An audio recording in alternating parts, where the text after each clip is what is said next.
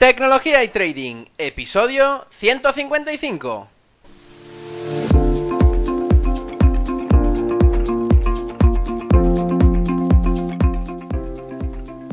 Muy buenos días a todos, bienvenidos un día más a este podcast y canal donde se trata todo lo relacionado con el trading financiero, la informática y por tanto la combinación de los dos, el fintech.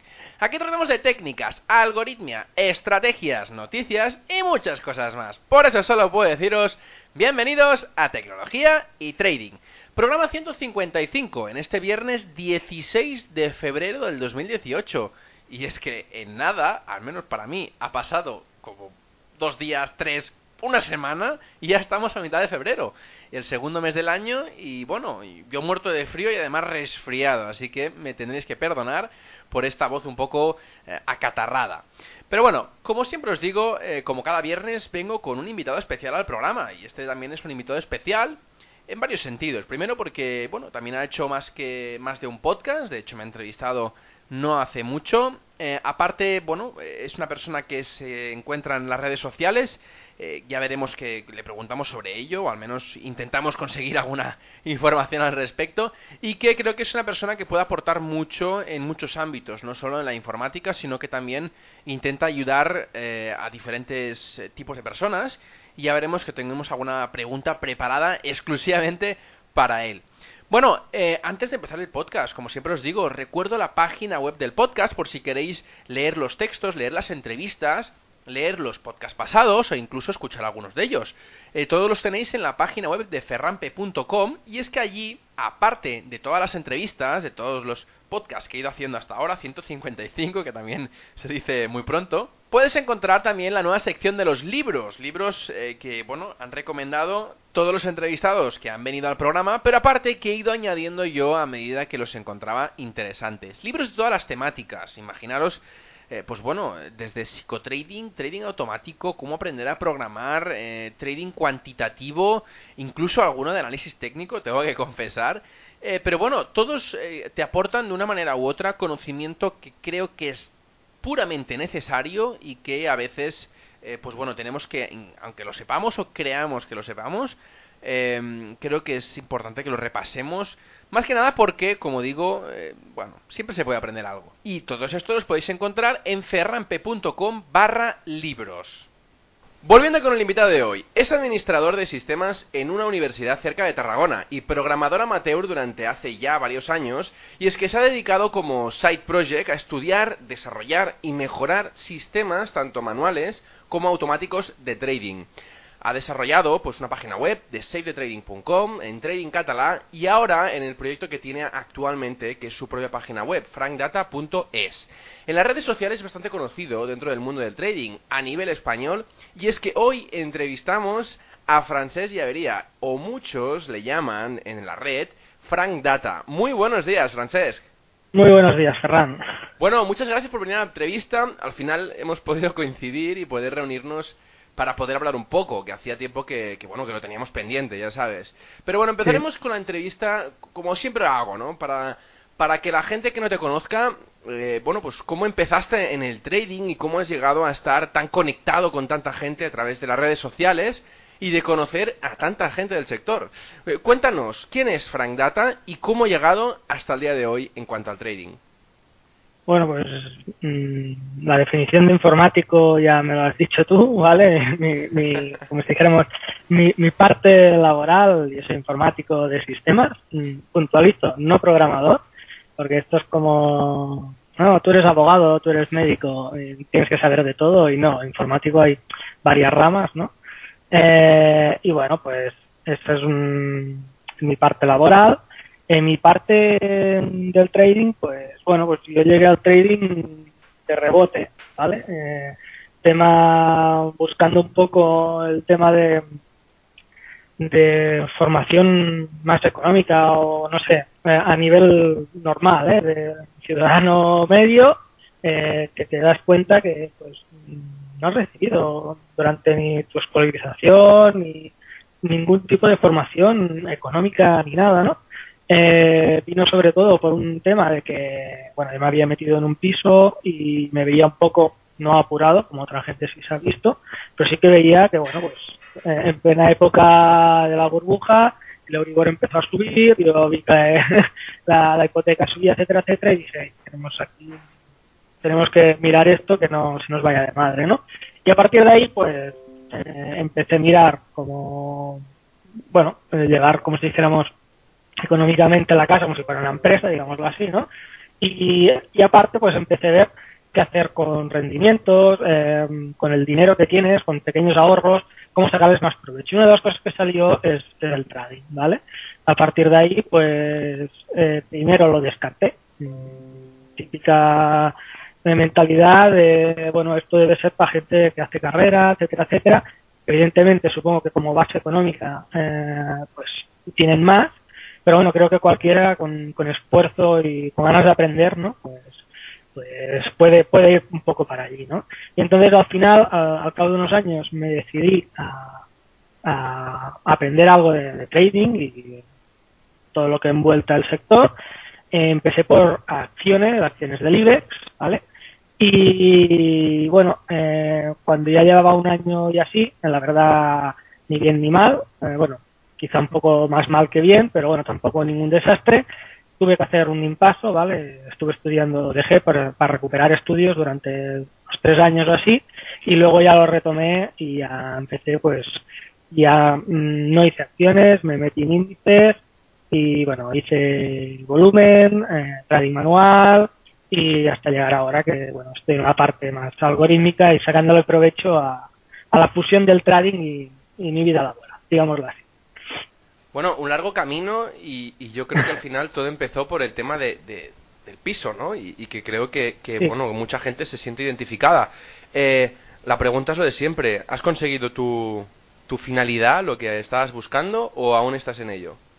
Eh, bueno, puedo decir que mi finalidad ha cambiado pf, un montón de veces, ¿vale? También supongo que influida por la, por la realidad, ¿no?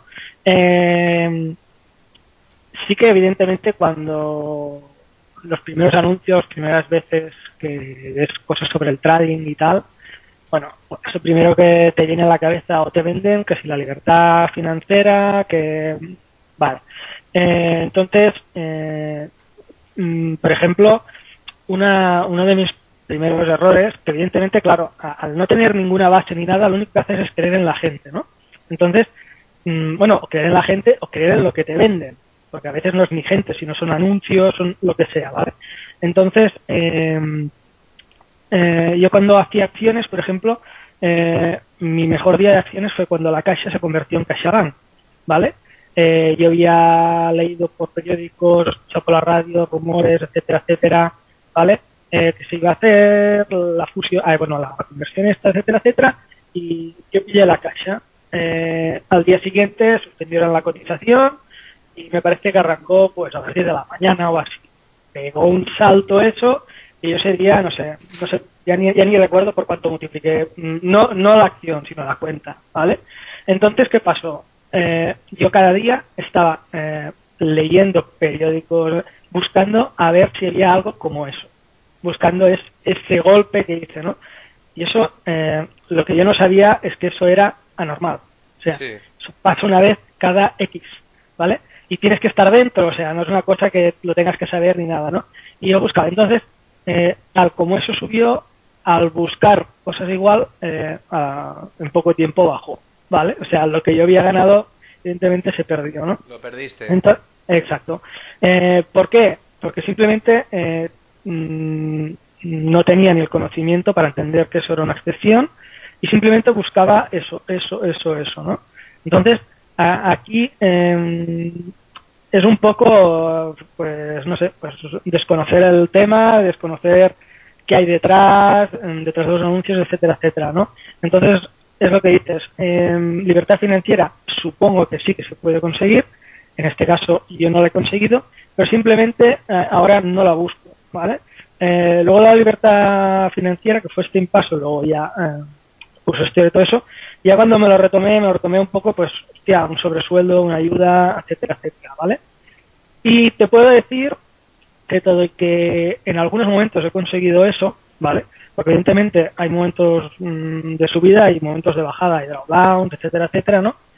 Sí que ahora, eh, mi mentalidad ya no es tan como un sobresueldo, sino como eh, ir diversificando en el momento que hay ganancias, ¿vale? Para poder llegar, mm, no lo sé, pero eh, como un supuesto de mm, quizá te puedes jubilar antes, quizá tienes una ayuda más buena de jubilación, quizá en 20 años puedo decir tengo X capital para retirarme o no, o sea, eh, lo busco más hacia futuro y no en un momento de ahora, ¿no? Conseguir una libertad financiera ahora, ¿vale? Mm, te lo, he puesto un poco así rápido para no... no, es, interesante. Y de hecho, eh, bueno, mucha gente supongo que, que, que empezará por el trading. De hecho, yo empecé buscando precisamente esto de la libertad financiera. En mi caso era para viajar alrededor del mundo, ¿no? Y, y ostras, eh, aún no lo he conseguido, obviamente. Eh, de hecho, ha cambiado muchísimo la mentalidad desde, desde entonces, que supongo que es lo que te ha pasado a ti.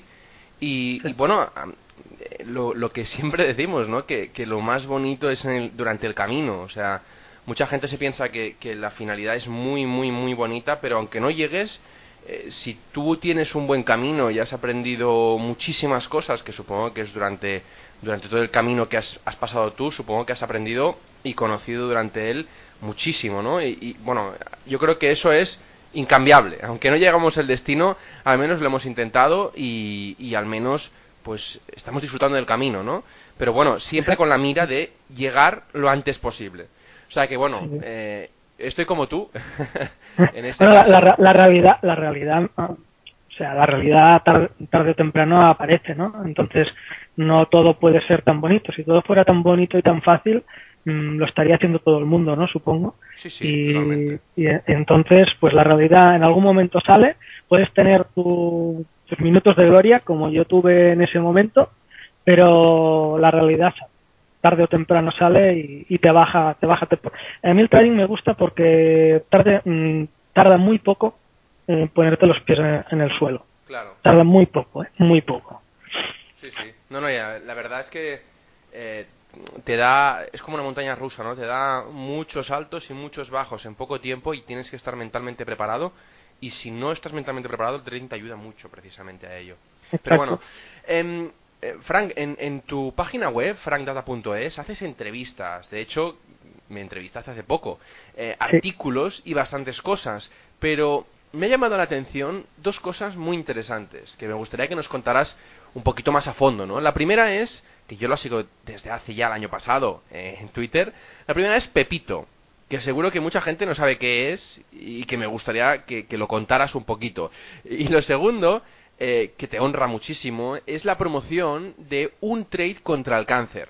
¿Puedes explicarnos acerca de estas dos iniciativas? Vale. Mira, eh, empezaré por la de un trade eh, contra el cáncer, porque en principio ahora actualmente ya está cerrada, ¿vale? Porque la hice durante todo el año pasado, ¿vale? Bueno, desde verano o así, ¿vale? Hasta fin de año.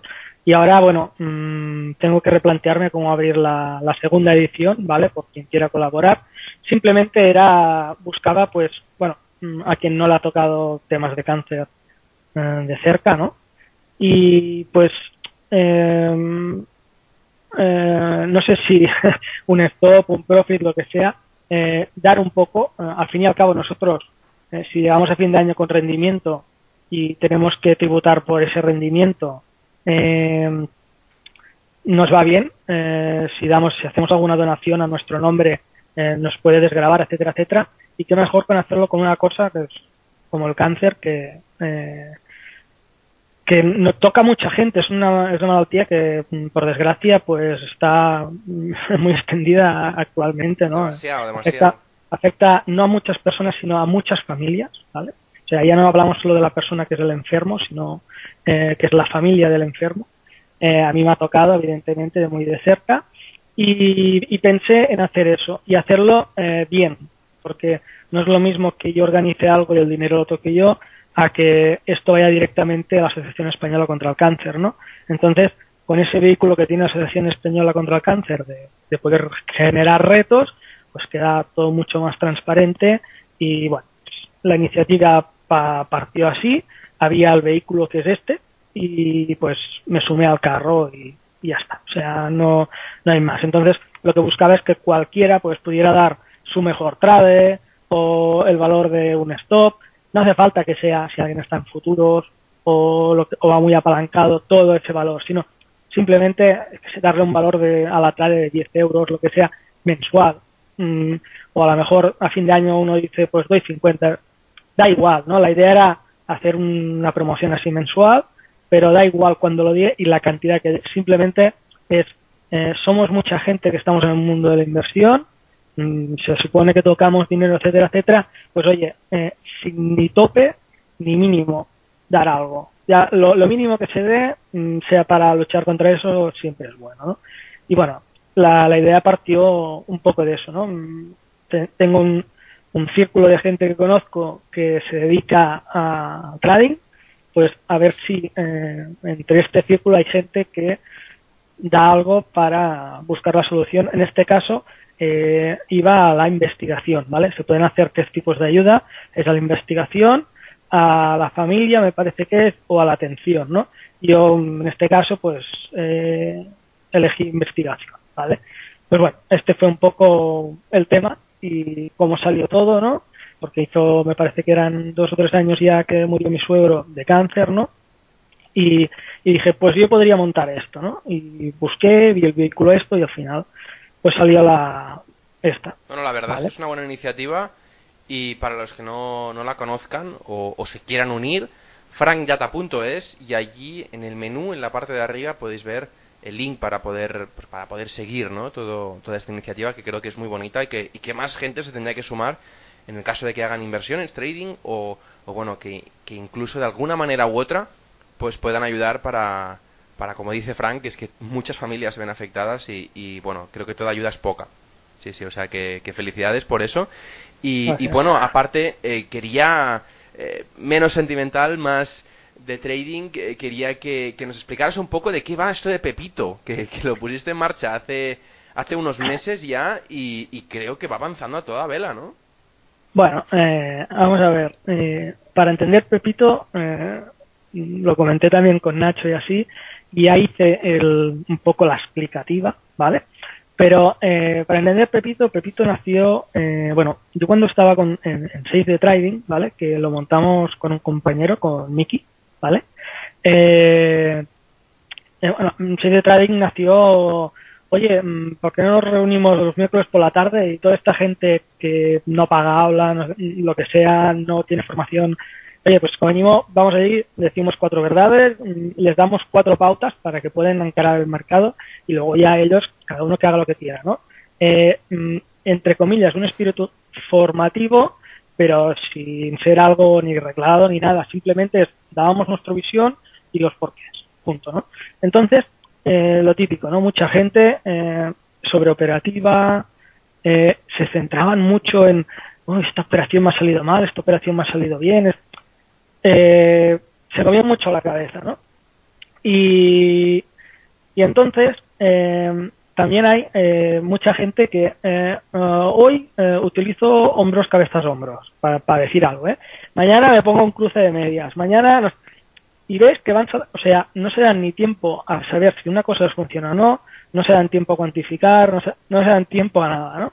Entonces, eh, después de ver lo que pasaba, de la gente que venía, en pleno verano yo decidí hacer un, durante un mes y pico o algo así, hacer un, una prueba, ¿no? Pepito decía que era, eh, yo como operaba de 9 a 10, ¿vale? A partir de las 10 yo, ter, eh, yo terminaba, ¿no? Bueno, eh, yo de 9 a 10 lo que hacía antes, a las 9, eh, cogía una moneda, la tiraba al aire, así de, mm, de duro, y eh, si salían dos caras, pues eran dos largos y una cruz era un corto, ¿vale? Yo cada día hacía tres operaciones, eh, lo único que dejaba pasar me parece que era entre operación y operación tres minutos cuando se cerraban, ¿vale?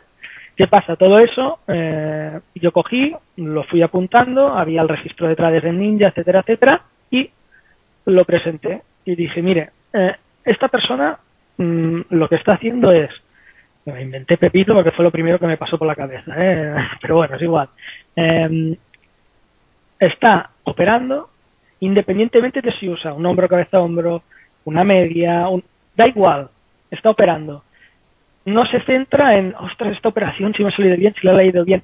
No se centra en lo que está pasando el, el, mercado. Simplemente está llevando mm, con lo que hace una gestión de control monetaria. No, no se permite eh, perder mucho eh, y, eh, sobre todo, siempre aguanta las trades, que es otra de las cosas que la gente, cuando hay un precio que se nos va en contra, la aguantamos y, vamos, quitaríamos el stop y todo para que no nos petara porque nos da miedo el stop y en cambio, cuando estamos a favor y vamos en más 2 o más 3 y buscamos 50 o 100, cerramos porque, ostras, a ver si vamos a perder esos tres puntillos, ¿vale? Entonces, era un poco decir, eh, si tenéis una decisión, si tenéis un sistema, aguantad, porque si este sistema que tenéis vosotros y tenéis una decisión tomada ante el mercado, porque la tomáis por una decisión de vuestro sistema, o sea, os estáis diciendo, si pasa A, B y C, yo entraré, pero después a los dos minutos coges y cierras, mm, no tiene sentido, ¿no? Entonces es un poco una demostración de qué pasa cuando tú cumples tus normas y evidentemente pues llevas eh, una gestión monetaria, en ese caso era de 1 a 2, ¿no? Un stop y el profit siempre multiplicado por 2. Pues bueno, en ese caso eh, salió que era ganador, ¿vale? Durante el verano, así, yo lo presenté me parece que era en septiembre y salió que era ganador. Eso se quedó ahí pero mucha gente, pues, ah, no sé qué, eh, eh, ves, eh, si alguno me decía, hombre, esto a lo mejor te lo has inventado, no sé qué, digo, no, tengo el registro de ninja, no tengo ningún problema en enseñártelo, etcétera, etcétera. Evidentemente todo eso fue en demo y fue en manual. Y al final, eh, total, que viendo que la gente seguía dando vueltas sobre el mismo, dije, ningún problema. Cada día haremos una trade, eh, lo haremos a las 10 de la mañana, porque así, mmm, como yo era mm, mi momento que yo estaba operando no tenía que estar pendiente de lo otro, ¿no? Y a las 10 abriremos, haremos 10-20 y a ver qué pasa. Bueno, pues durante todo este año pasado, pues se hizo eso. La verdad no fue ni bien ni mal, eh, terminó en break-even, ¿vale? Eh, lo curioso es lo que pasó. Mucha gente dijo, no, esto no va, no va a durar, y es una encuesta, ¿no? Y no va a durar ni tres, ni seis, ni un mes. Claro, eh, el primer cálculo fácil que tienes que hacer es, si yo parto con un margen de 200, que eran 200 puntos, si yo pierdo 10, ¿por qué el 30% de la gente me estaba diciendo que no aguantaba ni un mes? Evidentemente podía haber pasado, pero estábamos diciendo que si un mes tiene 22 sesiones, que de 21 una fuera buena ya duraba más de un mes. ¿Vale? Entonces, es una de las cosas que la gente eh, tendría que saber a cuánto te dura, ¿no? Lo, ¿Qué tienes de tu cuenta con lo que estás operando? Eso es el primero de, voy muy apalancado o estoy operando el activo que me puedo permitir por mi cuenta, ¿vale? Primera reflexión, ¿no? Luego, eh, también, eh, cuando ha ido durando, eh, me parece que era en Semana Santa o pasado Semana Santa o así, duplicó la cuenta, ¿vale? Entonces, fíjate, eh, una persona que en ese momento lo único que hacía era hacer un largo a las 10, duplicó la cuenta. Es heavy, o sea, ¿eh? Eso es heavy. ¿eh? esto es heavy y es un sinsentido, porque lo que estamos diciendo es una persona que no mira al mercado, que le da igual si está subiendo o si está bajando, que no se apoya en nada gráficamente, de chartismo ni nada, ni ninguna media ni nada, duplicó cuenta. Pero ojo, lo importante es que luego lo perdió. ¿vale? Y entonces, esto te pone en la situación de, te puede pasar que dupliques cuenta, pero también te puede pasar que pierdas eso que has duplicado, porque son momentos del trading. Evidentemente, si tú sigues un sistema con más sentido, con una gestión monetaria mejor, etcétera, etcétera, esto es corregible. Y cuando me digo corregible es, tú puedes duplicar y después no perderlo todo. ¿Vale? Pero eh, la conclusión es, cualquier persona que le ha duplicado cuenta, que tampoco se crea que es muy buena. Y más, si no sabe por qué la ha duplicado, porque puede ser un momento del trading en que tienes la ganancia, mi ganancia de CaixaBank ese día, vamos, fue la hostia, pero no se repitió. Todo lo contrario, lo perdí todo, ¿no? Pues fíjate que algo completamente aleatorio repitió patrones que se pasa, eh, que pasan en el trading. Y eso eh, me parece que es una reflexión para la gente que vea que es normal que te vengan rachas de pérdidas, pero ojo porque también vienen las de, ay, perdón, las de ganancias y luego vienen las de pérdidas. Por lo tanto, eh, Pepito no es en un sistema eh, para ganar, sino un sistema para demostrar que hay cosas que no siguiendo nada pasan igual, ¿vale? Entonces, la gente muchas veces eh, se centra en X cosas que son incontrolables. Pues céntrate en lo que vas a controlar. Y también demuestra que cuando, eh, aquí vamos ahora, cuando tú tienes todos unos resultados haciendo siempre lo mismo, tú puedes cuantificar si esto sirve o no sirve. O si puedes modificarlo. Que la opción que estoy eligiendo este año es, vale, ahora hemos hecho un año entero eh, haciendo un largo a las 10, ¿vale?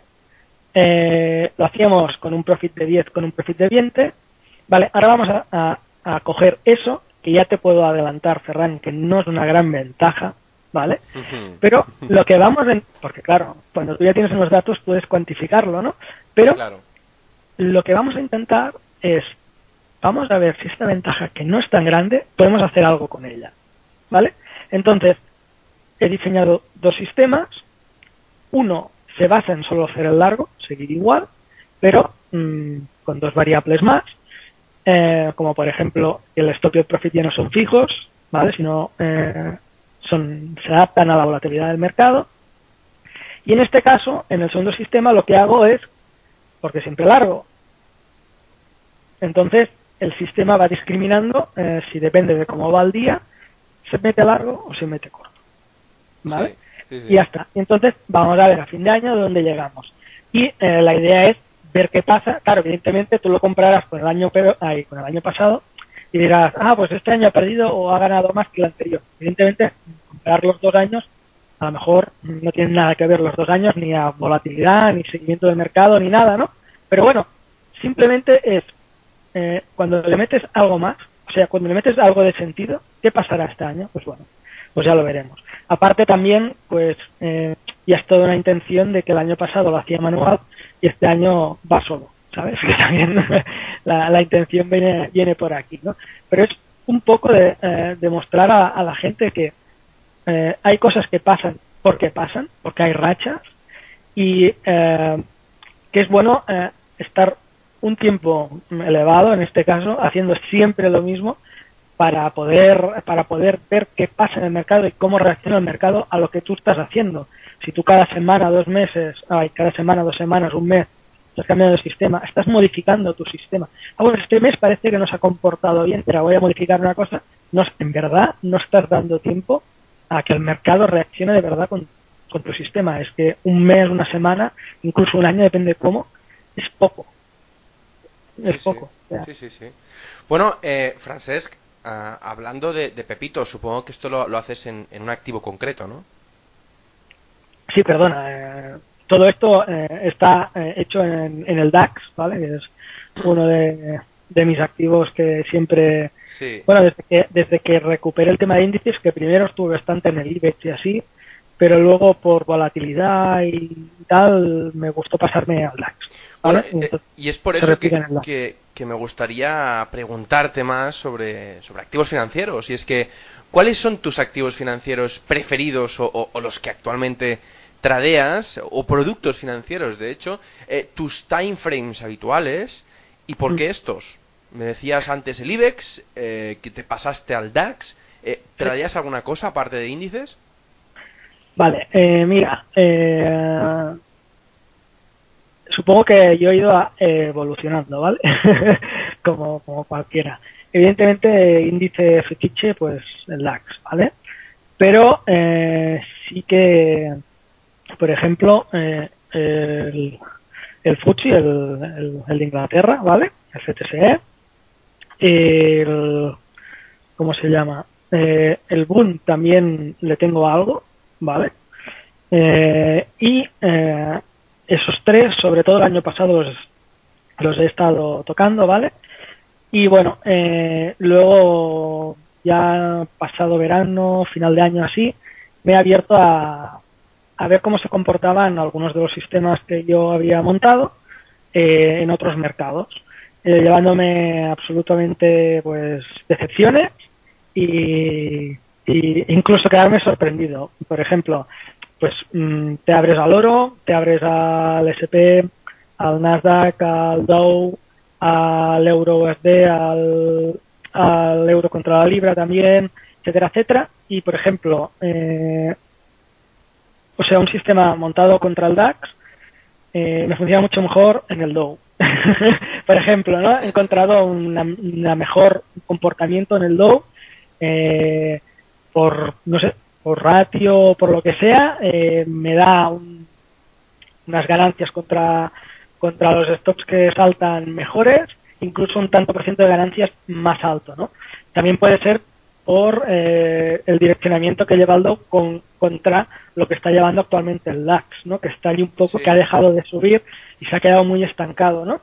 Pero bueno, es, es cosa que dices, ostras, eh, aparte, eh, también te diré que eh, me ha abierto bastante, sobre todo a índices.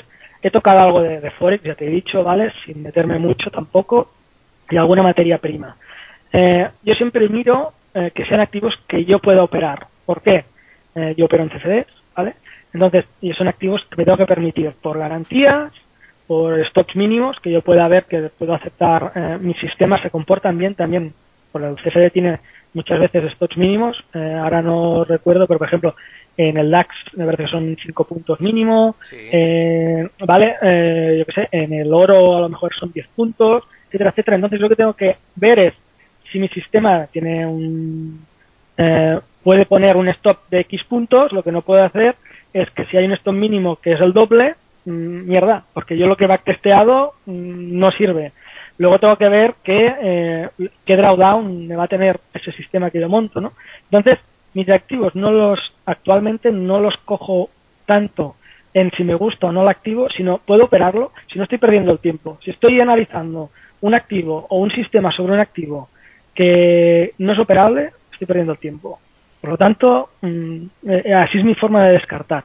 Evidentemente, eh, sí que voy mucho más centrado en índices Europa, eh, sobre todo Eurostox, eh, DAX, ¿vale? En el IEX también tengo alguna cosilla, ¿vale? Eh, en horario. Y, y luego eh, en América, pues SP, SP Dow Nasdaq, esos fijos. Ya te he dicho el tema del boom y el euro dólar y el dólar, la libra también, los tengo mirados, el oro y bueno, más o menos esto, ¿vale? Eh, time frames. Eh, time frames, eh, hay una cosa que es, que es muy chula, que me gusta a mí, pero eh, como mejor se me están comportando los sistemas que monto yo, porque yo todo lo hago en intradiario, 15-30 horario. Muy bien. ¿Vale? Corto, vaya. 15-30 horario. Y te puedo decir, como a lo mejor te saldrá otra persona con otro sistema y te dirá qué dices, ¿no? Pero sobre todo en DAX, 15-30 es lo que mejor me, da. O sea, eh, supongo que eh, y 15-30 luego llevado también al, al, Forex, también me está dando el mejor resultado, ¿vale? Eso es porque son mercados que de repente explotan mucho y eh, cogen eh, un time frame más bajo, al coger un time frame más bajo te incorporas antes y pillas desde antes todo, todo el movimiento, ¿vale? Mm, no, los, mm, no te lo puedo terminar así, pero sí que, por ejemplo, es que en Boom, eh, mercado americano, sí que si subes 30 horario, mmm, el sistema reacciona mejor y en cambio eh, en mercado más volátil, etcétera, etcétera, si tienes un, un time frame un poco más bajo, ¿vale? Eh, te, te, me reacciona mejor. Todo y eso, eh, te he dicho 15 y no bajo más por tema de data, ¿vale? Uh -huh. Por poder analizar bien mmm, bastante bastante tiempo cómo, es, cómo, cómo se está manejando, porque la que abajo de time frame me, por ejemplo, Pro Real Time no me permite mirar más de un año para atrás, como aquel que dice, y eso a mí me sirve poco, ¿vale? Entonces, bueno, es una cosa que ahora estoy mejorando, porque también estoy mirando otras plataformas, y pues allí tienes más data, con más años, etcétera, etcétera, pero también eh, cuando bajas mucho de time frame, evidentemente depende qué sistemas, ¿vale? Eh, entonces entraría en sobreoperativa. Entonces también hay que mirar un poco la ratio de o, operación, eh, operación eh, y comisiones que te pueden venir. En este caso en el CFD tienes el split, pero si tú ese sistema algún día lo quieres llevar al futuro, si haces 10 operaciones, mm, te comen a comisiones, ¿vale? Entonces, también es otra cosa que, hay que valorar, ¿no? Entonces, al final, es jugando un poco con diferentes ratios para buscar mm, que los sistemas se comporten bien sin estar sobreoperados y buscando buenos rangos en, el mercado. ¿vale? Bueno, es, una explicación consistente, me, gusta, me gusta. Eh, bueno, em, hablando de, plataformas, que lo acabas de comentar, ¿cuál es tu habitual eh, escritorio o, plataformas o sistemas que, sueles programar, programas que sueles tener para programar tus sistemas automáticos, em, ¿cuáles son y, por qué? ¿Y por qué no utilizar directamente un lenguaje de programación específico en vez de una plataforma? Vale, eh, como ya te he dicho en la entradilla, yo no soy programador. De hecho, odio programar, ¿vale? Entonces, soy un informático que siempre odia programar. De hecho, cuando te he dicho que recuperé los estudios es porque la primera vez que hice el superior de, administración de sistemas informáticos lo dejé porque me topé con programación y no había manera, ¿vale? Qué cosa que luego cuando lo recuperé me lo saqué perfectamente y con unas notazas y que mm, supongo que cada persona tenemos nuestro momento o lo que sea y supongo que también el profesor me ayudado mucho en eso, ¿no? Eh, entonces, eh, yo cuando programé mm, doy suerte cuando hice el superior, que lo hizo en JavaScript y JavaScript mm, se adapta muy bien a todo lo que son a todo lo que son lenguajes que hay ahora, ¿no? Eh, para programar en trading, ¿vale?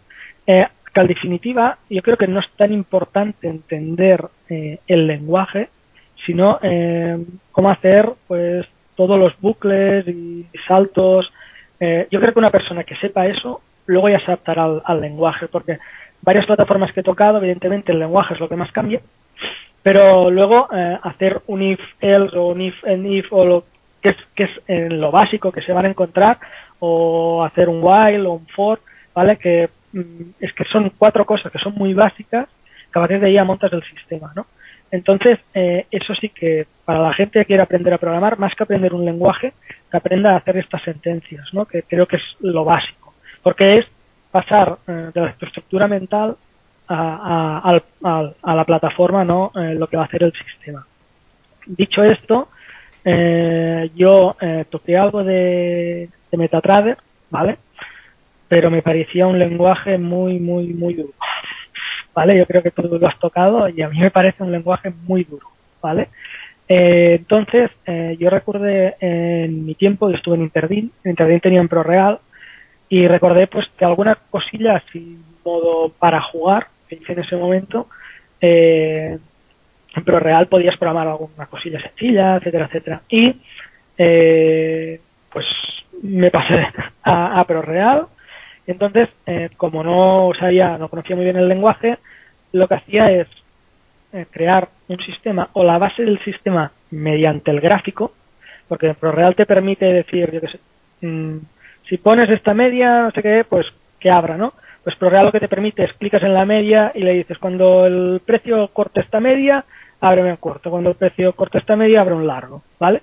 Entonces, eh, jugando a eso, yo podía coger eh, y en el gráfico pedirle que hiciera varias cosas y luego yo me iba a la parte de código y entendía qué código me estaba necesitando ProReal para hacer eso, ¿no?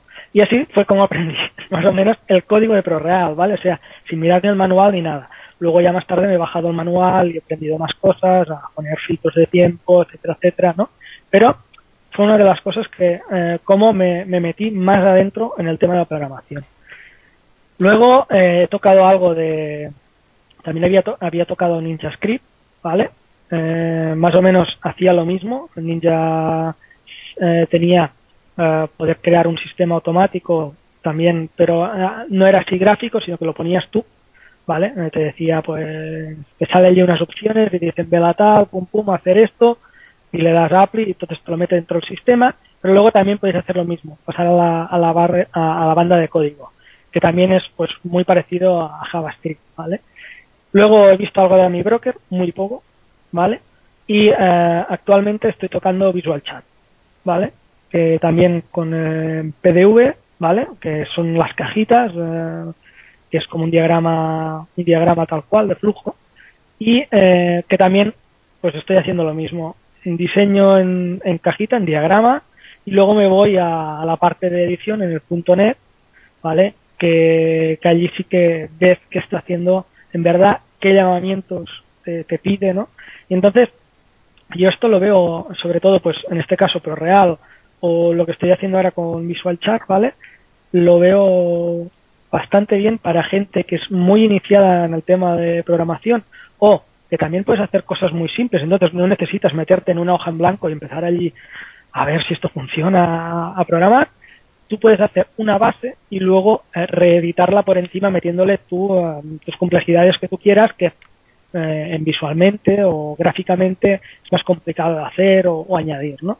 Entonces, yo veo que en estos dos casos sí que son dos plataformas que te permiten un acceso bastante liviano a poder montar alguna cosilla y luego ya a partir de allí tú ver las estructuras que va montando el sistema y luego ya allí meterte tú en código en pleno.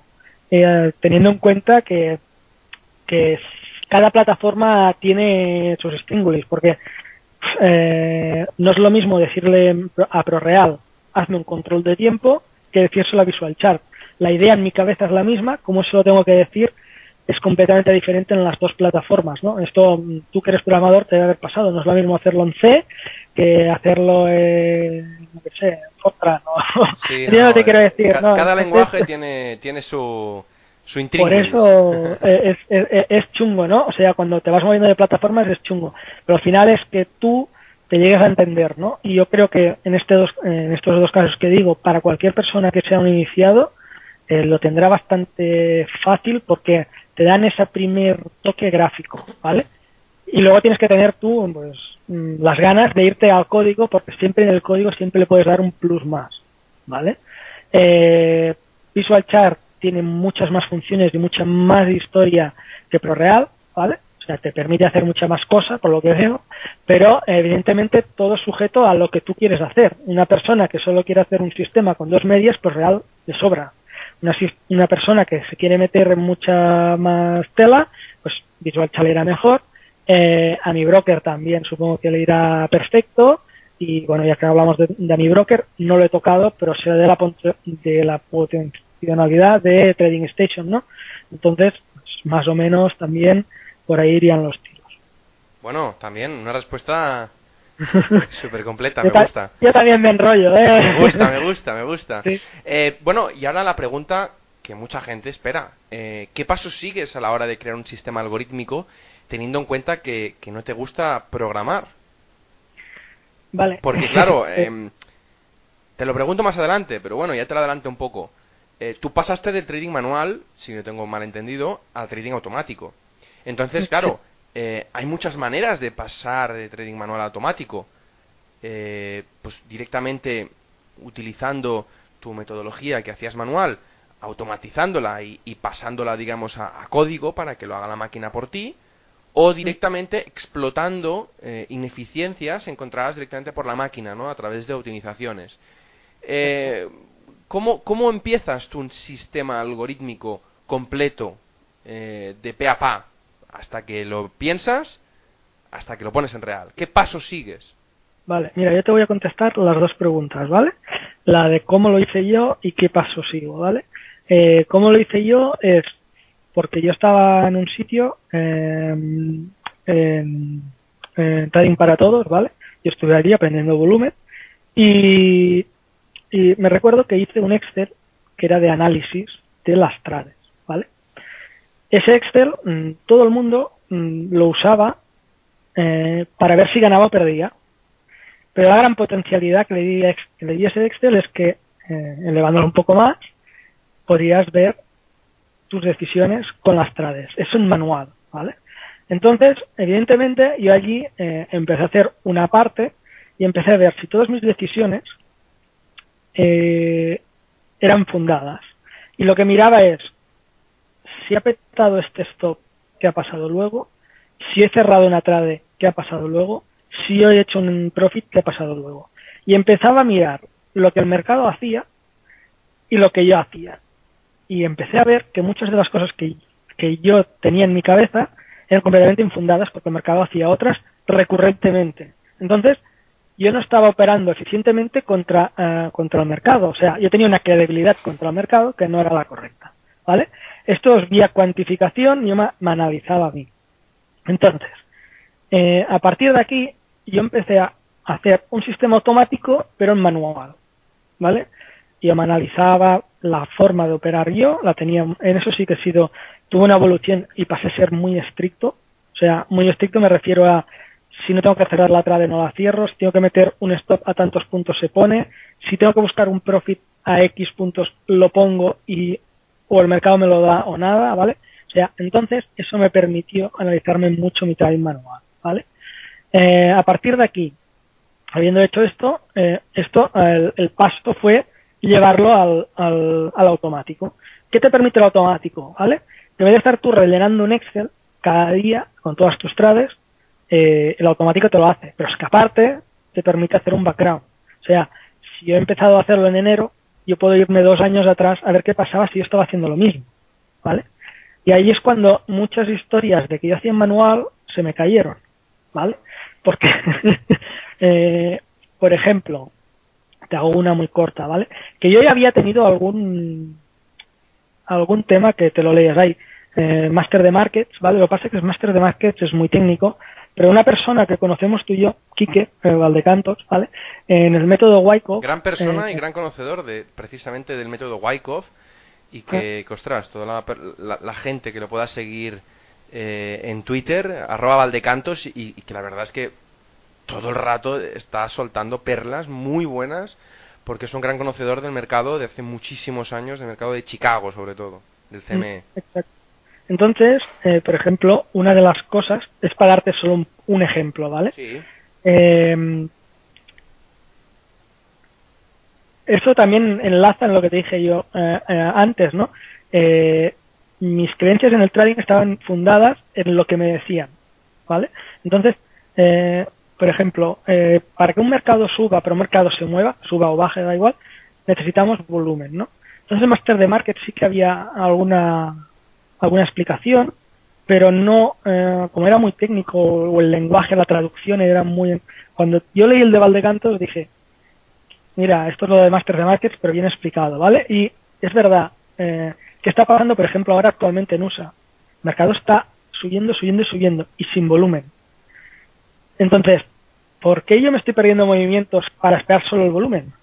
Sí que hay movimientos, o sea, ¿no será yo que tengo que analizar qué está pasando antes para que entonces ahí empezaron mis dudas no entonces sí que fue que cuando eh, empecé a analizar algunas pequeñas cosas de esta dije hostia eh, aquí hay cosas que me fallan vale entonces eh, eso fue el primer paso a, llevarlo a, automático para comprobar si mis creencias eran fundadas o no vale a la hora de montar sistemas, que ahora ya voy a la pregunta que me has comentado, ¿vale? Hay dos formas, tú lo has dicho. Eh, o conoces la ineficiencia o la buscas. Las dos son completamente diferentes, porque una la podríamos trabajar a nivel de Big Data, es yo cojo un mercado y empiezo a mirar a ver si hay algo, y la otra es la sabes y la, la buscas explotar, ¿vale? En la segunda podemos tener un problema, que es, eh, yo puedo encontrar una cosa que sea casualidad o causalidad. Si es casualidad, puede ser que durante un tiempo esa cosa se haya repetido, pero eh, evidentemente tal como ha venido puede irse, ¿vale? En cambio, cuando hay una causalidad, ¿vale? Ahí yo creo que se puede explotar. O sea, eh, nosotros podemos encontrar algo que no habíamos ido, no habíamos visto en el mercado y explotarlo, siempre que sea algo, tengo algo, algo que se sustente, ¿vale?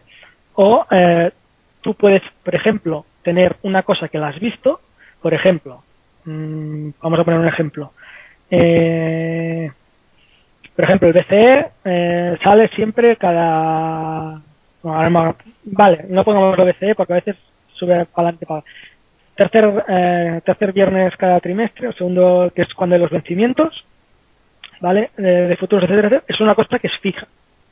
Tú puedes, eso lo conoces. En este caso tú podrías buscar explotar eso, porque lo conoces.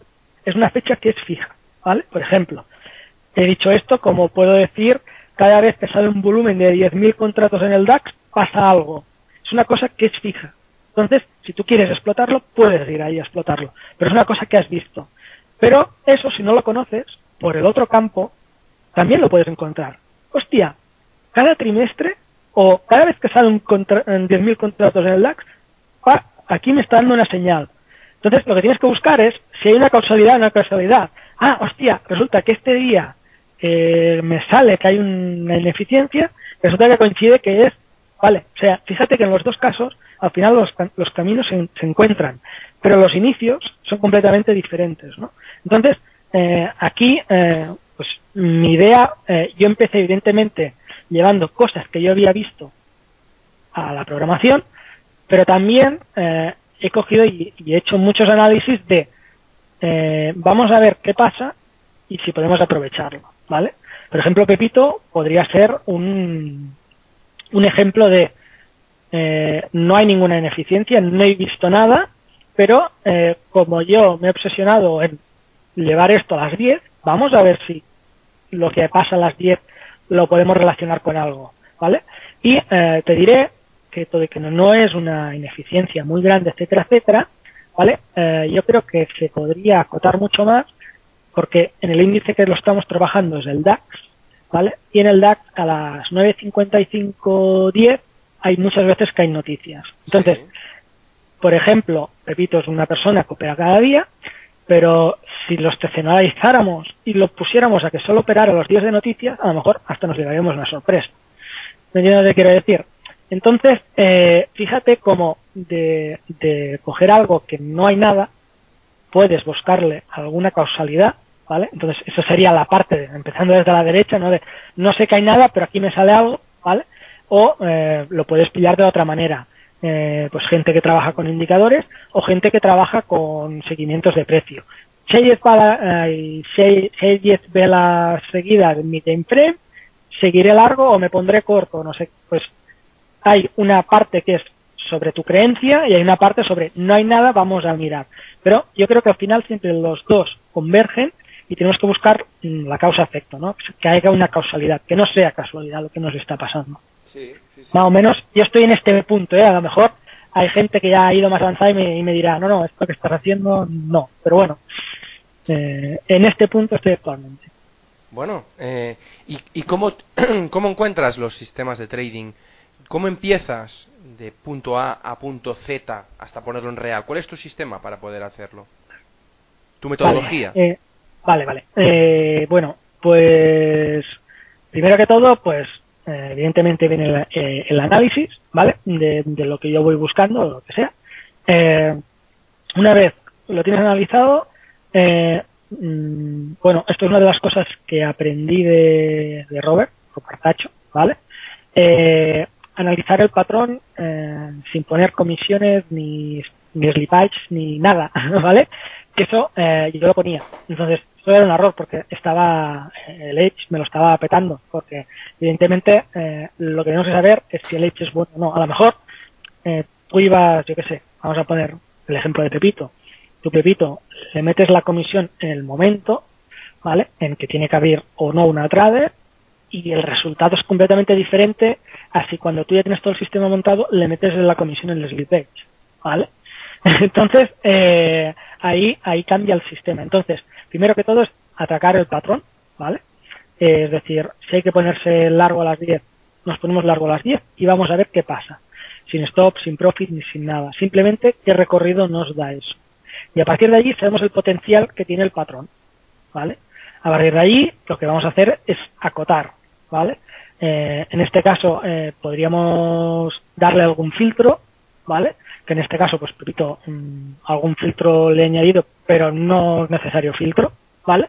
Entonces trabajaríamos, en este caso mío, el filtro más que nada para ver si mejora o no el sistema, ¿vale? Repito, es un caso excepcional y está operando cada día, pero eh, un sistema que opera cada día o tiene una base muy sólida para que esté operando cada día eso, o, no, no es normal, ¿vale? A lo mejor eh, sería más normal que un día operara tres veces y se estuviera dos semanas parado, ¿vale? Porque eso es que estás explotando un momento eh, bueno del mercado, un momento que, es el que buscas, ¿vale? Entonces, primero sería buscar el patrón, luego eh, mirar si requiere algún filtro para bajar la operatividad o mejorarle eficiencia. Cuando hablo de eficiencia, pues tanto por ciento de trades ganadoras, ¿vale? Aquí no nos podemos meter en ratio aún, porque evidentemente no estamos trabajando ni con stop ni profit, sino que lo que estamos viendo es este patrón, qué proyección tiene en el mercado.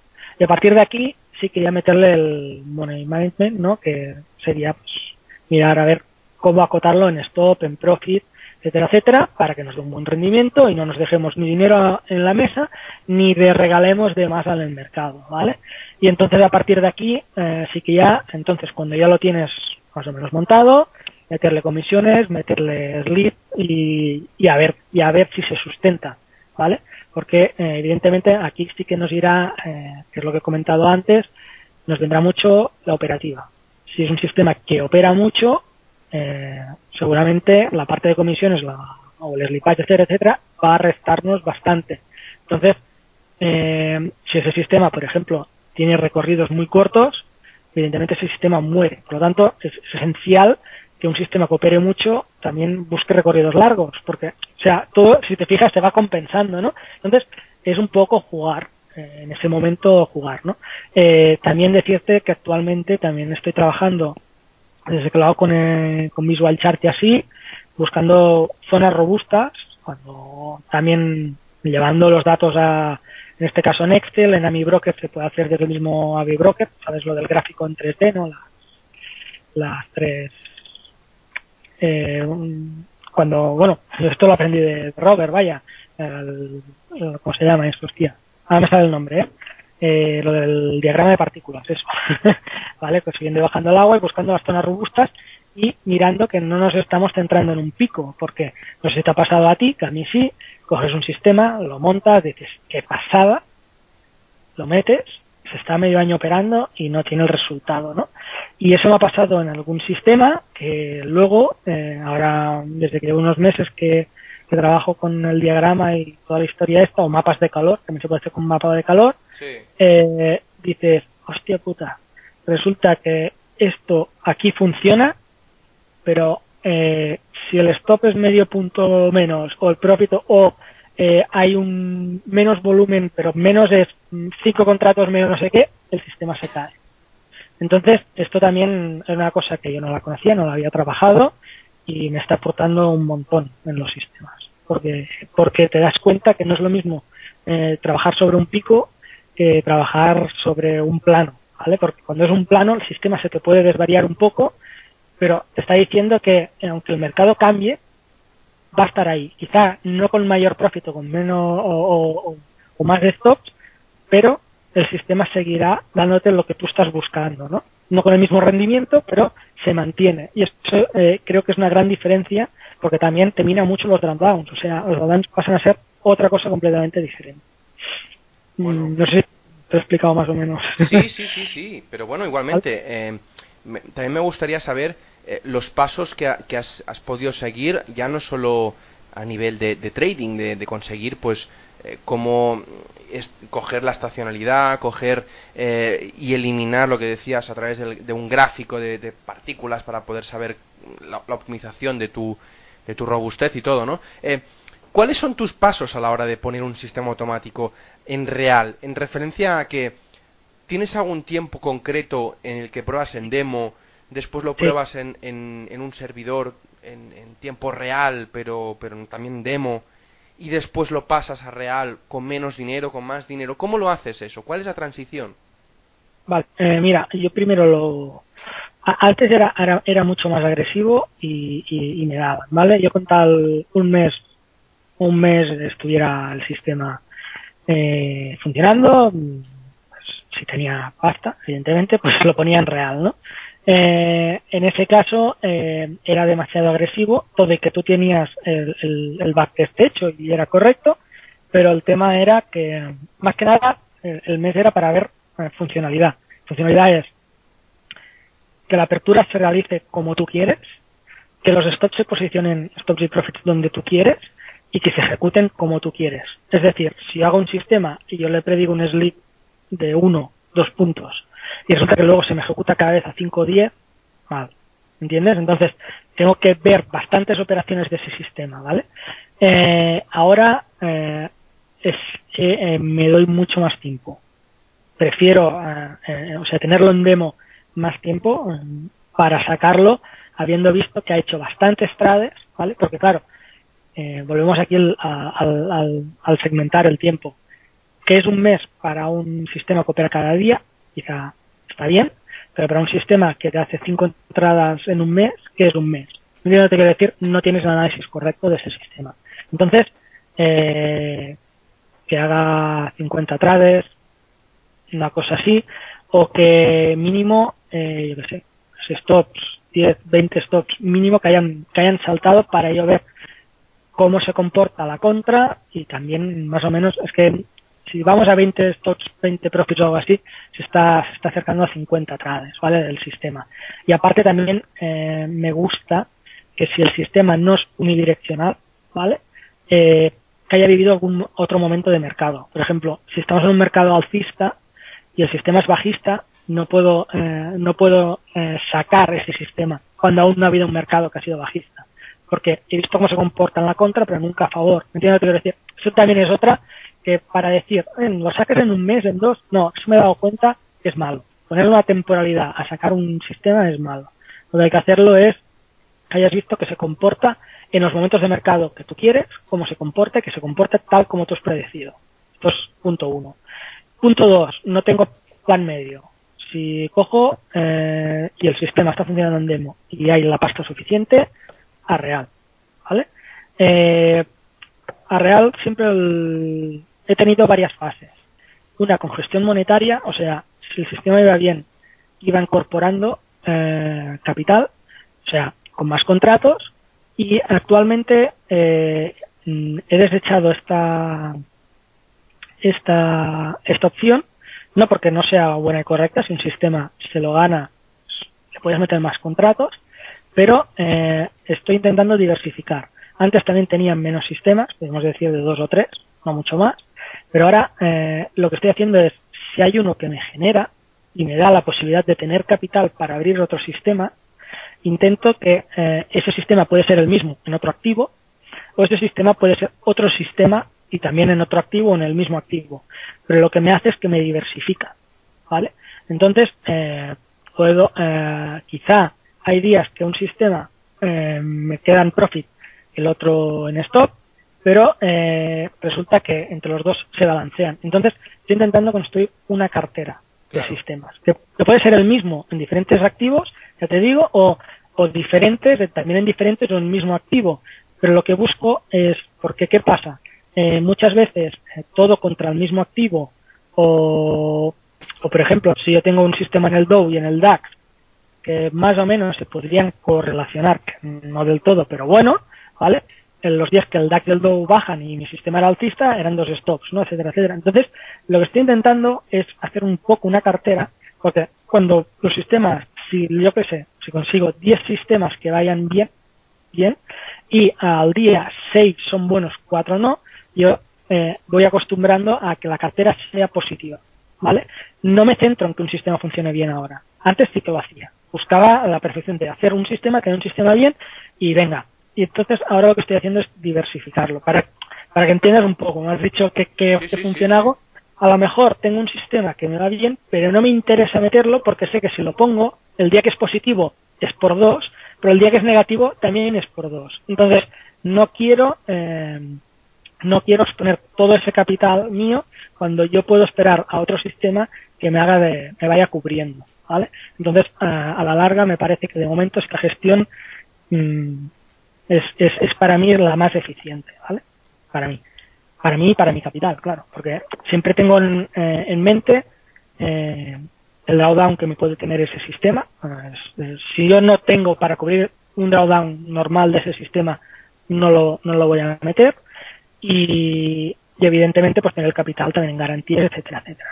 O sea, en vez de reinvertir en un sistema, lo que hago es ir expandiendo, ¿vale? Así irme cubriendo, tener diferentes activos, que también creo que también es bastante correcto, la misma gente que la gente, por ejemplo Nacho que tiene acciones, no coge y compra todo una acción, ¿no? Cuando hablaba de los percentiles, cogía las 10 eh, empresas, y de esas 10 empresas había tres que esas son las que le daban el profit bueno a la cartera, ¿no?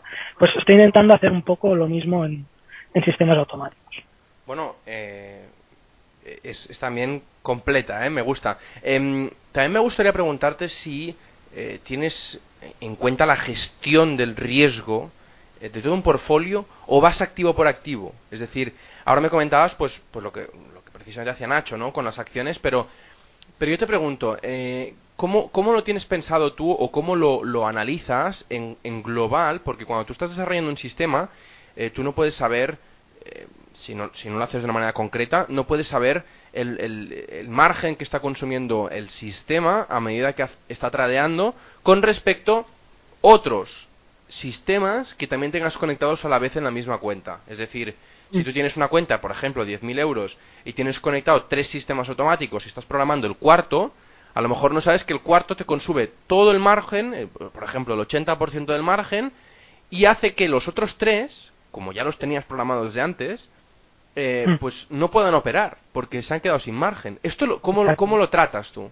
Sí, sí, no, también, también lo miro. O sea, eh, evidentemente, a lo mejor me podría permitir abrirme algún sistema más pero siempre, siempre, yo, yo trabajo con márgenes máximos, ¿vale? Como yo, eh, mis sistemas sé el stop máximo que va a tener, ¿vale? O sea, sé que hay un punto que va, va a ser un stop más o menos máximo que va, que voy a, que voy a llevar, sé el margen que me requiere y entonces, eh, entonces, eh, como si dijéramos, sé qué capital en nivel de margen necesito para tener un sistema activo. Si no tengo ese margen, evidentemente ese sistema yo no lo puedo activar. Por eso te he dicho muchas veces, a lo mejor si estoy en un momento de drawdown, no puedo abrir ningún sistema. ¿Vale? Pero evidentemente la, yo necesito, uno, margen, margen de poder trabajar, o sea, eh, espera, eh, me parece que no lo estoy explicando bien. Necesito margen para que el broker me permita abrir la posición. Correcto. Esto es uno. ¿Vale? Entonces, si yo tengo tres sistemas, en mi cuenta tiene que haber margen para que los tres sistemas puedan tener posición abierta. ¿Vale? Y aparte, para cada sistema le tengo calculado su drawdown.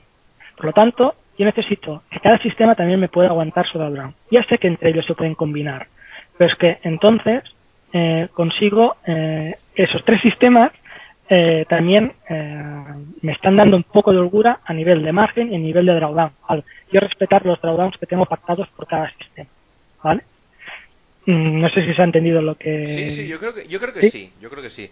Eh, pero, bueno, y, aparte, eh, para alguien que ha pasado de trading manual, como es tu caso, al trading automático, no sé si ya tienes el 100% automatizado, pero interpreto que sí.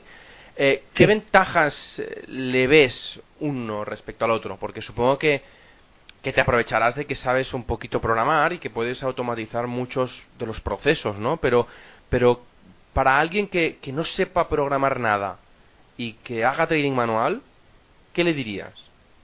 Vale, eh, partimos de la premisa que sin querer rebatir, o sea, yo en, ningún momento cuestionaré, y aparte, durante mucho tiempo he estado haciendo trading manual, por lo tanto yo no cuestionaré eh, los que hacen eh, trading manual, pero sobre todo en intradía, ¿vale? para que un sistema sea rentable, si tu, si tu sistema hace cinco entradas al día, para decirte de media, tú tienes que ejecutar esas cinco. ¿Vale? Sea, es una cosa que cuando tú haces el backtest mmm, de tu sistema, te dice, tantas entradas en el día, tres. ¿Vale? Y el sistema automático lo hace. Tú como manual no.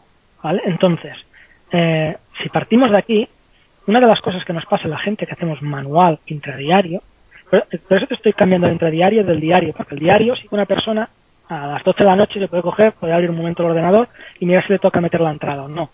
Pero que, incluso depende de cómo, manual, ese día no se ha acordado y ese día se pierde la entrada, ¿vale? Que está trabajando en diario. Pero bueno, sobre todo si haces intradiario, eh, que tú, de las tres entradas que debe dar tu sistema de media, estoy diciendo de media, ¿no? Eh, diarias, tú solo cojas una o dos ¿vale? Eh, a lo mejor ese día estás cogiendo las dos malas o las dos buenas, o una mala y una buena, y resulta que te estás dejando una. Esa una a lo mejor es la clave de que tu sistema sea rentable o no sea rentable la que te estás dejando. Ya no hablamos si es de 5 o lo que sea. esta, esto es para empezar, ¿vale? Segundo, eh, ¿quién no le ha pasado operando manual de eh, mm, me tocaría entrar, pero es que no me la creo y no la entras, ¿vale? Te voy a poner un ejemplo para que veas. Eh, antes de que terminara el año, en noviembre y diciembre, eh, hubo un repunte de volatilidad, hubo un momento de repunte de volatilidad. Hubo un día que el DAX se empezó a despeñar y me parece que había caído 120 puntos. Y va al sistema y después de, caer 120 puntos, va y me abre un corto. Pero es que buscaba 100 puntos más. Yo nunca lo hubiera abierto ese corto. Evidentemente, un mercado que se ha despeñado 120 puntos, que en 30 minutos me había dejado una vela con una, ah, con una mecha eh, tirando para arriba, yo no lo hubiera abierto nunca. Pues cayó 100 puntos más. Entonces, entonces lo que te estoy diciendo es la subjetividad del manual. Un sistema es infalible. Esa trade era positiva. Esa trade, tú en manual, en tu óptica, te la dejas. A lo mejor de esa trade depende de que tu sistema sea eh, rentable o no. ¿Entiendes lo que quiero decir? Entonces, aquí hay otra cosa más, ¿vale? otra cosa para, para poder automatizarla, ¿vale? Pero luego eh, hay otra cosa que es la disponibilidad y el tiempo. ¿Por qué nos perdemos trades los que estamos en intradía y en manual? Pues porque o trabajamos, o comemos, ¿no? O, o sacamos el perro, o estamos cuidando al niño, o lo que sea, ¿vale? Entonces, no puedes estar todas las horas del día en el mercado. Imposible. Entonces, imposible. Pues entonces, eh, eh, automatizándolo, lo que sí que te aseguras es que si el sistema es rentable, si hay seis entradas, te las va a dar. De hecho, cuando yo estaba, que aún no había automatizado, pero sí que había creado como un pequeño sistema así en Excel, eh, yo operaba con una plataforma, bueno, con FXCM, ¿vale? Y lo que hacía es que me mandaba un, una alerta en el correo. Era un sistema que era en horario me enviaba una alerta al correo y yo iba a abrir la posición en, real, porque FXCM con su plataforma no te permitía programar. ¿no? Entonces, ya, eh, yo lo recuerdo y estuve, parece que eran cuatro meses así, estoy aquí comiendo, ¡pum! Eh, te toca entrar, hostia, venga, va rápido, corre, no puedes estar así para querer pillarlo todo. y aparte, no puedes. aparte lo, Sin humano, gente, yo, gente como yo, que, que estamos trabajando, etcétera, etcétera, eh, evidentemente cuando estás trabajando no puedes estar por el mercado. ¿vale? Entonces, esto te asegura, yo, he escuchado a mucha gente, que esta es otra, es que no puedo operar el DAX porque por la mañana trabajo. Eh, bueno, pues opera otro activo que se adapte, ¿no? O sea, no estás obligado a operar un activo, ¿no? O sea, eso para empezar, ¿no? Pero, yo qué sé, eh, si no puedes operar el DAX, pues americanos, y si, yo qué sé, si trabajas durante el día, pues en la noche hay los asiáticos, ¿no? O sea, pero el tema es que mucha gente a veces también se obliga porque como la otra gente opera esto, pues yo también voy a operarlo, ¿no? Pues esto también es otra. Entonces, programando, ¿qué quieres? Operar el DAX. Programas un sistema en el DAX y tranquilo que lo vas a operar, ¿no? Esta es otra. O sea, puedes operar el activo que quieras, el mercado que quieras, en el horario que quieras. Y después, si quieres, podemos ir ya eh, al tema un poco psicológico de que evidentemente cuando tú estás trabajando en manual, eh, abres la trade mmm, pero te quedas mirándola. ¿Vale? en cambio, en el manual, eh, yo me ha pasado muchas veces de que se abre la trade, yo no me doy cuenta porque estoy a mis labores, y me llega el, correo y el mensaje de cierre de trade, que es positivo o negativo, bueno, ahí viene la alegría la decepción, pero hoy es mucho, mucho más llevable porque es una operación que no te has dado cuenta y dices, ah, mira, ¿ves? Mm, ya está. O sea, psicológicamente el desgaste es, inferior. De hecho, yo en, manual eh, he sufrido mucho, he cerrado muchas trades por, por quedarme mirándome en la pantalla y ver que el precio no seguía o iba en mi contra, lo que sea. Es una cosa que rectifiqué mucho más tarde, pero eso desgasta mucho emocionalmente, ¿no? En cambio, esto en automático, pues no lo tienes. Si en automático quieres estar tú revisando la trade, ya es un problema tuyo, ¿no? Es una cuestión tuya, pero no tienes por qué. ¿Entiendes lo que quiere decir? Entonces, también es una cosa que te puedes librar. Vaya, yo lo veo así. Y evidentemente, pues ya te digo, para gente que trabaja o para gente que tiene que estar haciendo otras cosas, a lo mejor pues no trabaja, pero eh, pues está a cuidar de los niños, tengo que ir aquí. Pues, oye, mm, ningún problema, el sistema va actuando por sí solo. Solo tienes que ir controlando, pues, una vez al día o a la semana o cuando tú te pongas que quieres verificar que todo ha funcionado bien durante esa sesión, lo controlas, ah sí, ha ido bien. Y aparte hoy en día, como todos tenemos móvil y todo, te llega la notificación push de que ha abierto o que ha cerrado, o en mi caso pues también una parte yo hago como la envíe por correo y ya está, no hay ningún problema. Yo lo veo así, ¿eh? Bueno, pues, eh, eh, de hecho, precisamente, eh, una de las cosas que te quería preguntar, más técnica, es que qué sistemas usas para, para poder tradear y, monitorizar tus algoritmos. ¿El mismo ProReal te, te, da ayuda para poder hacerlo? ¿O tienes algún sistema tú montado en VPS? ¿Cómo lo haces? No, no. no eh, bueno, ProReal, mm, cosas que me gustan, sobre todo de ProReal y de Visual Chat, es que son trabajan en la nube. Entonces, no requiere de que tú tengas ningún VPS, etcétera, etcétera, ¿vale? Eh, entonces, eh, los sistemas pueden estar eh, operando sin que tú tengas que tener un servidor con el broker montado. Costa que, por ejemplo, cuando estuve con MetaTrader peleándome un poco y así, evidentemente yo tenía ordenador de casa a todos los días 24 horas encendido, ¿vale? O con Ninja, pues igual, cuando estuve mm, en Ninja no estuve operando, ¿vale? Pero Ninja lo tenía, pues para comprobarlo tenía como, como en demo, ¿no? Cuando, cuando hice con Ninja y mm, también 24 horas, claro, tú la que cierras el, la aplicación, ya está, está cerrado, ¿no? Entonces, ese sistema no funciona. Cosa que sí, que ProReal y VisualChart, eh, al estar en la nube, tú dejas el sistema activo, tú puedes parar el ordenador, etcétera, etcétera, y eso sigue activo, ¿vale? Porque el servidor lo ponen ellos, como si dijéramos, ¿vale? Eh, entonces la gestión ProReal, ProReal no te la da desde el móvil, ¿vale? la haces a través del broker, en este caso mío EDG, ¿vale? Y VisualChart, eh, VisualChart lo tienes en la, en la aplicación directa. Claro, pero, pero muchas, muchas dudas respecto a esto. ¿eh? Eh, eh ¿Tienes que pagar un, una mensualidad con respecto para tener los sistemas automáticos en la nube? ¿Qué pasa si un día los servidores pues de, de, Visual o de ProReal eh, se apagan o, o tienen algún problema? y el, eh, como en ProReal me ha pasado, mm, Visual estoy ahora en modo demo, o sea, no estoy operando, por tanto no te puedo decir eh, Visual cómo funciona en real, ¿vale? Eh, pero real me ha pasado que un día se pararon, ¿vale? Y lo que sé, uno eh, eh, estaba ejecutando y otro tenía que ejecutar. Evidentemente el que tenía que ejecutar no ejecutó y el que estaba operando me anularon la operación, ¿vale? En ese caso, pues era, era perdedora, o sea que en ese caso la dejaron en blanco, como si no hubiera sucedido esa operación, ¿vale? Eso a través del broker. Pero eso, eh, un momento, un momento. Un momento. Eh, eh, ¿Qué activo financiero era? el DAX. ¿Y, ellos pueden anular una operación o, se la comen ellos y, realmente asumen la pérdida de ellos? A, mí, yo, hice la reclamación y se, se me devolvió el dinero, ¿vale? Ostras. Sí, de hecho, te tengo que decir que eh, en FXCM yo me fui porque una de las cosas, eso me ha pasado solo una vez.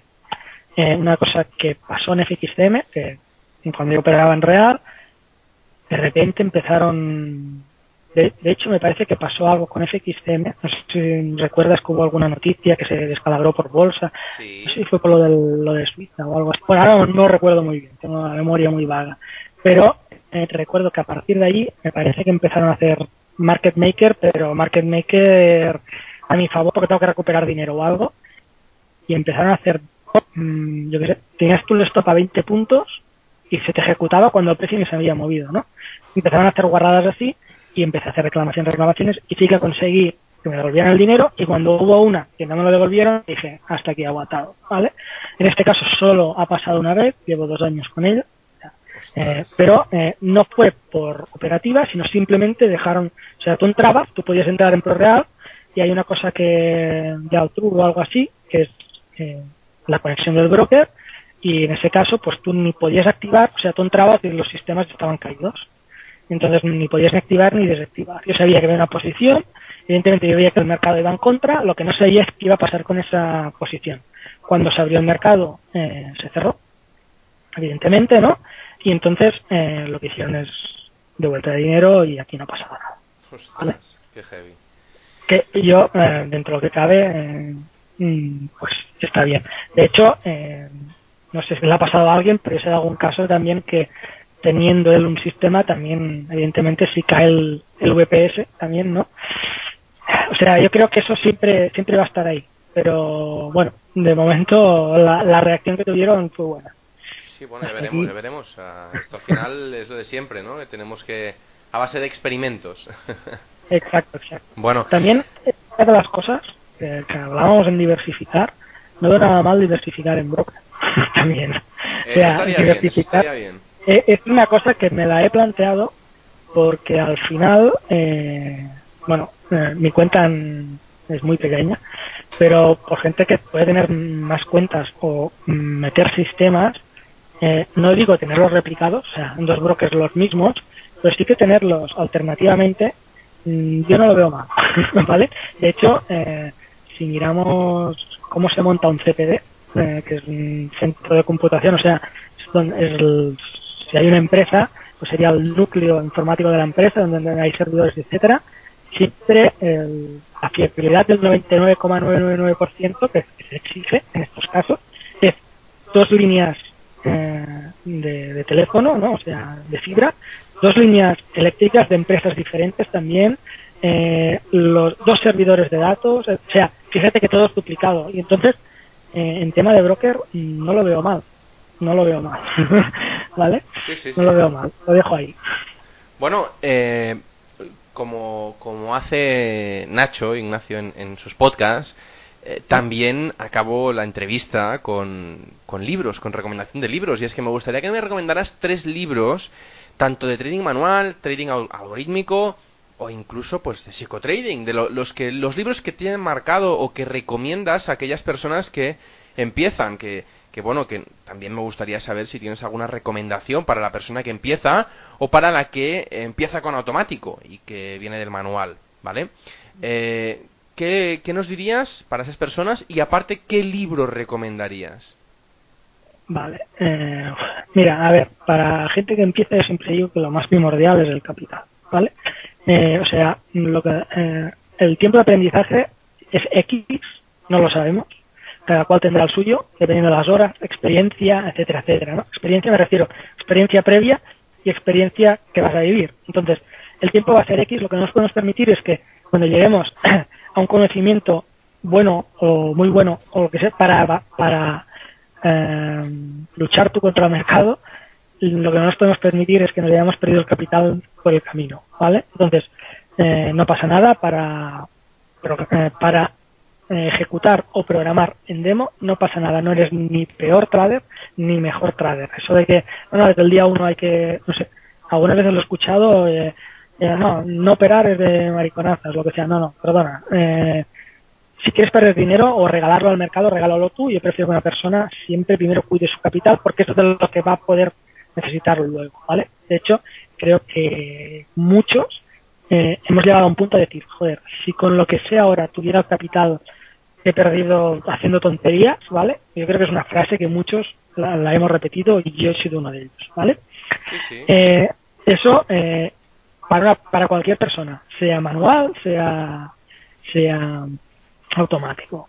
Para una persona que empiece en manual, pues mucho cuidado, ¿vale? Y que sobre todo, pues eh, si no quiere programar, ver un mundo, esto programar, es tan sencillo como hacer un Excel ir apuntando todo lo que va haciendo en el mercado, ¿vale?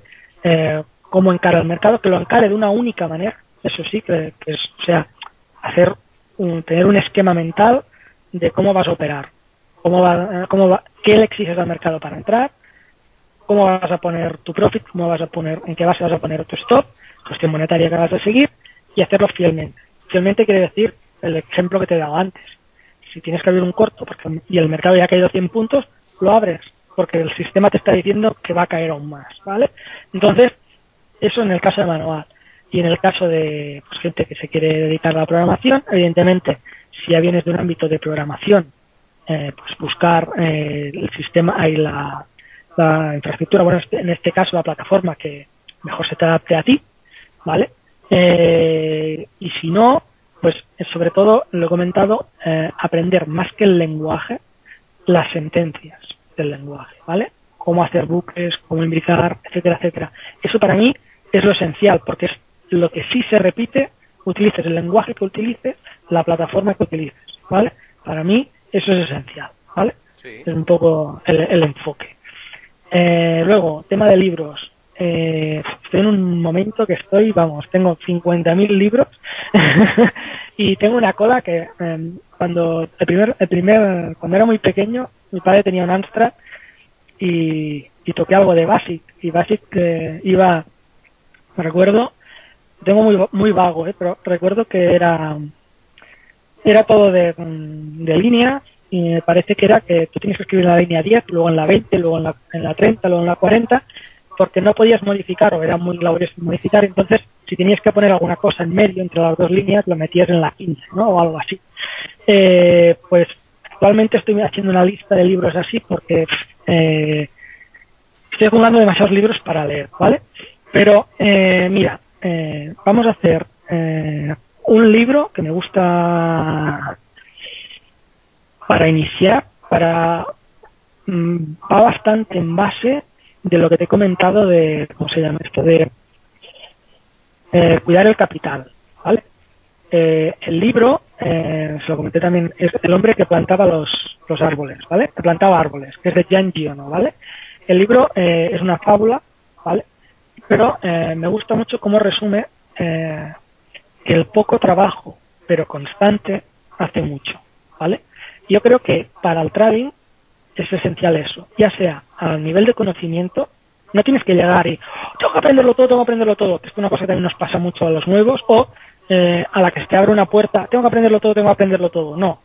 Mm, márcate algo y pasito a pasito, hoy haré esto, hoy haré lo otro, no sé qué, ir conociendo, y igual en, en, los resultados.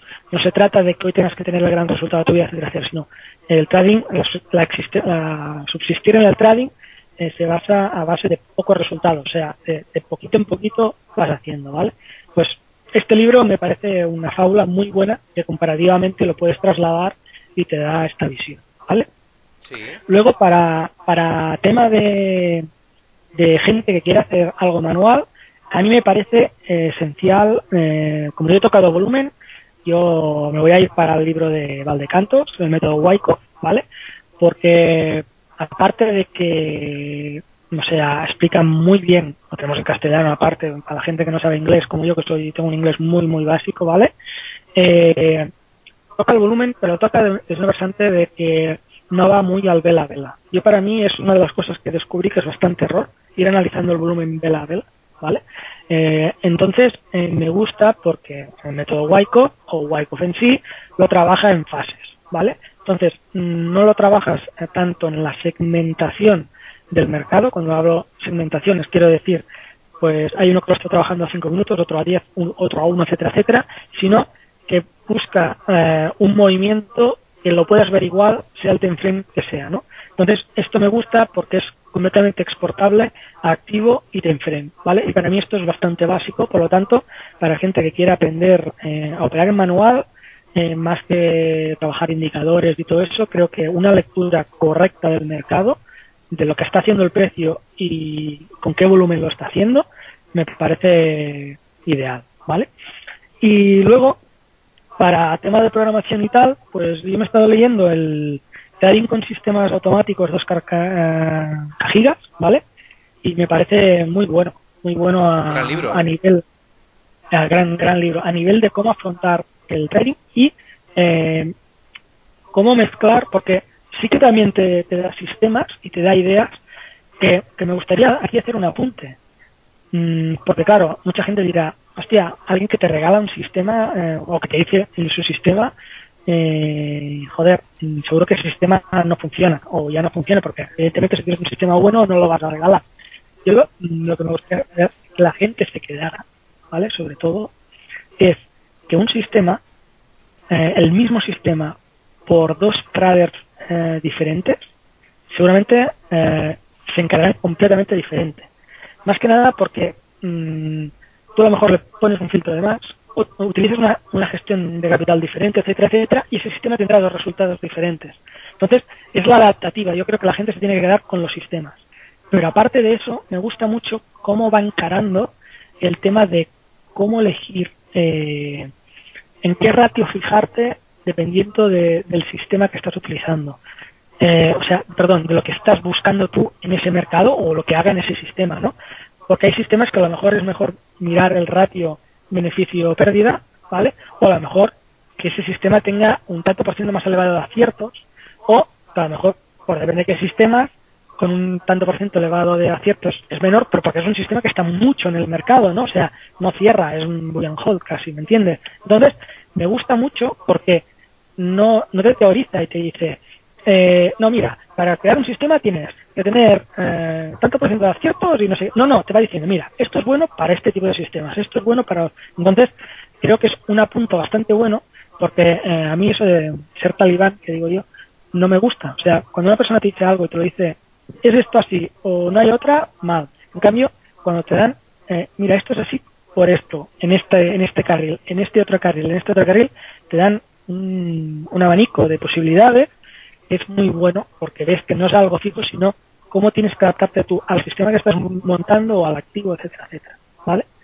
Me parece también, y los tres están en castellano, en español, o sea que no habrá problema para que lo pueda leer cualquiera. ¿Vale? Muy bien. Pues oye, eh, agradecerte mucho que hayas venido a la entrevista eh, por las larguísimas explicaciones y muy complejas, eh, perdona, completas a la hora de, explicarlo todo, ¿no? sinceramente, creo que creo que has abarcado muchísimos temas que, que, han sido de gran interés para todos, porque tanto para traders manual, para traders que, que empiezan, para traders que ya son bastante más avanzados en las temáticas, pero que al final eh, es que yo creo que lo has explicado muy bien todo y, bueno, es de agradecer. O sea que gracias Frank por, por haber venido, por haber eh, pues aportado tu granito de arena en, en todos los podcasts que llevo haciendo y las entrevistas. Y, bueno, es la primera entrevista y espero de, algunas para, para que te pueda hacer.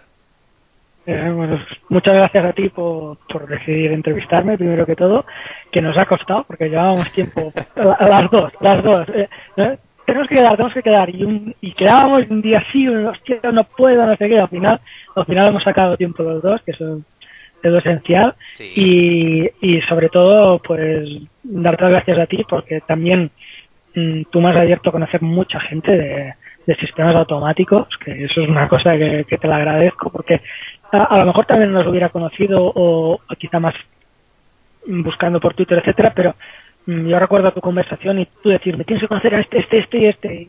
pum, fue, fue como un boom para mí y fue un boom también evolutivo a, tener conocimiento, ¿no? Entonces también agradecerte eso, agradecerte los podcasts que haces porque tienes un montón y, de calidad. Gracias. y es la verdad, ¿no? O sea, no sé, eh, sigo bastante gente de podcast, pero pocos con tantos como tú, ¿no? Y la verdad es que te empiezas a mirar en Twitter gente de Mm, que hace sistemas o no, gente que se, dedica al trading y creo que pocos hay que me hayas entrevistado. O sea que. Bueno, aún me queda, ¿eh? Y, de hecho, eh, ya veremos la siguiente temporada porque quiero abarcar un poquito más, eh, si puedo, el ámbito de las entrevistas y ya veremos a ver si, si me paso a, a otra a otra lengua para hacer entrevistas. Hostia, pues, pues perfecto. Pues adelante con ello. Muy bien. Pues nada, muchas gracias, eh, Muchas gracias a ti. Bueno, y para la gente que le han surgido dudas o preguntas de lo que nos ha contado Francesc o Frank Data, para, para aquellos que lo conozcáis así, podéis hacérmelas llegar cuando queráis al formulario de contacto de la página web ferrampe.com barra contactar. Y antes de despedirme, como siempre os pido, suscribiros al canal de Evox y de iTunes y aparte darme un me gusta o 5 estrellas para hacerme un poquito más feliz. Muchas gracias a todos y hasta el viernes que viene.